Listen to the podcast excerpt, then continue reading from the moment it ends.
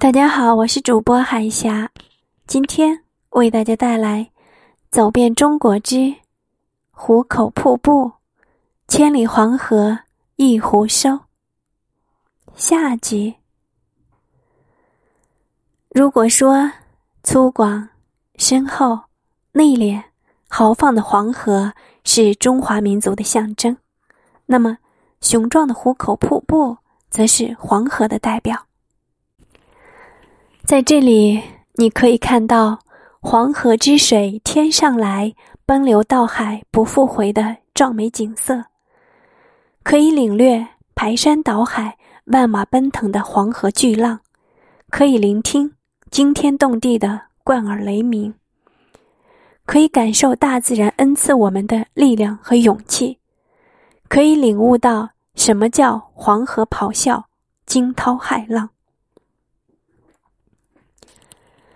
明清时期，由于陆路交通不畅，水路运输方便经济，因此湖口上游的水路格外繁忙。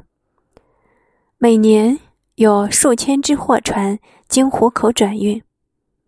因为天险湖口瀑布的阻隔，船只每到湖口附近，必须先停泊在湖口上游卸下货物，船只。也只能由岸上的工人拉纤，靠人力由陆地越过瀑布，再入河床。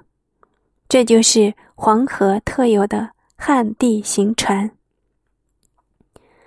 船工唱歌，纤夫喊号，与奔腾的黄河浑然一体，别有风致。如今，旱地行船早已成为历史。只能看到文字记载了。鼎盛时期，湖口的商号有六十多家，窑洞五百多孔。人们形容道：“客船星集，如鱼贯之相连；店铺林立，似雁行之不绝。”而今，只残存着几百孔窑洞，颇有沧海桑田之感。湖口的颜色是苍凉的，是浓重的，是不可轻视的。黄色的土，黄色的山，黄色的浊浪，黄色的河床，黄色的沙滩，甚至连天空也是黄色的。身处在无尽的黄色之中，看着这天上来水，顿有天地玄黄、宇宙洪荒之感。心仿佛也回到最原始的状态，或迷惑，或感怀，也许就只想坐在岸边发呆，忘情于黄河这千百年来的怒吼之中。